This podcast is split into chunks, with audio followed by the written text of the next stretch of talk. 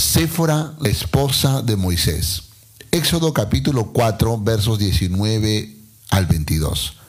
Dijo también Jehová a Moisés en Madián, Ve y vuélvete a Egipto, porque han muerto todos los que procuraban tu muerte. Entonces Moisés tomó su mujer y sus hijos y los puso sobre un asno y volvió a tierra de Egipto.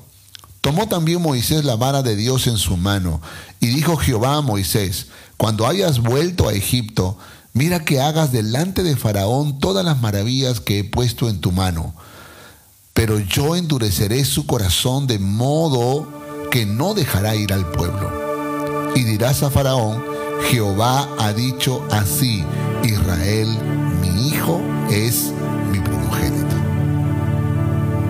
Hola, soy Séfora, la esposa de Moisés, aquel que llegó a ser el gran líder del pueblo de Israel. Cuando Moisés y yo nos casamos, no tenía la menor idea de que mi esposo llegaría a ser el libertador de los hebreos que estaban como esclavos en Egipto, ni menos que sería designado por Dios para guiar al pueblo de Israel hacia la tierra prometida. Sin embargo, yo fui testigo de las maravillas que Dios hizo a través de Moisés. Y a pesar de que al inicio me resistí para acompañarlo en la visión que Dios le había dado, Después fui su fiel compañera en esta locura de pastorear cerca de dos millones de hebreos. Moisés era un joven de 40 años cuando nos conocimos.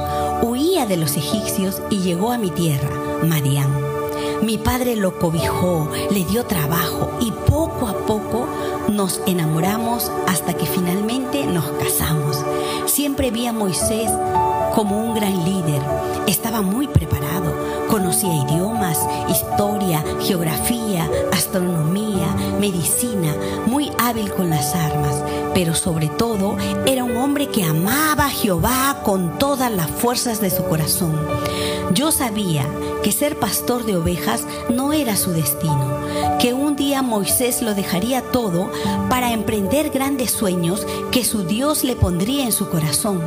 Y eso me daba miedo, porque yo era madianita, criada por mi padre en otra religión y sin planes de salir de mi tierra y dejar mi parentela. Moisés siempre me decía que debíamos circuncidar a nuestro primogénito, que eso formaba parte del pacto que hizo con su Dios. Por supuesto, yo me resistía porque pensaba que una cosa era nuestro matrimonio y otra cosa eran los compromisos que hicimos con nuestros dioses. Perdonen mi ignorancia, pero si algo no comprendía era que el matrimonio fue un diseño de Jehová y no se puede vivir en verdadero matrimonio fuera de su perfecta voluntad. Ese día que tanto temía llegó. Moisés me dijo que Jehová le había hablado y convencido de asumir una gran misión, veía en sus ojos emoción que nunca antes había visto en él. Tenía lágrimas en sus mejillas. Me dijo que al inicio se había resistido a ese llamado, pero que estaba convencido de que era el líder para esa misión. Por supuesto que yo estaba incómoda, enojada, y aunque mi padre me convenció de acompañar a mi esposo a donde él vaya, yo estaba determinada solo a acompañarlo, pero no a comprometerme. Lo más importante eran mis hijos y punto. No había cosas más importantes que ellos. Me parecía una locura lo que mi esposo estaba haciendo. Así que me resistí a Moisés y viajábamos en silencio.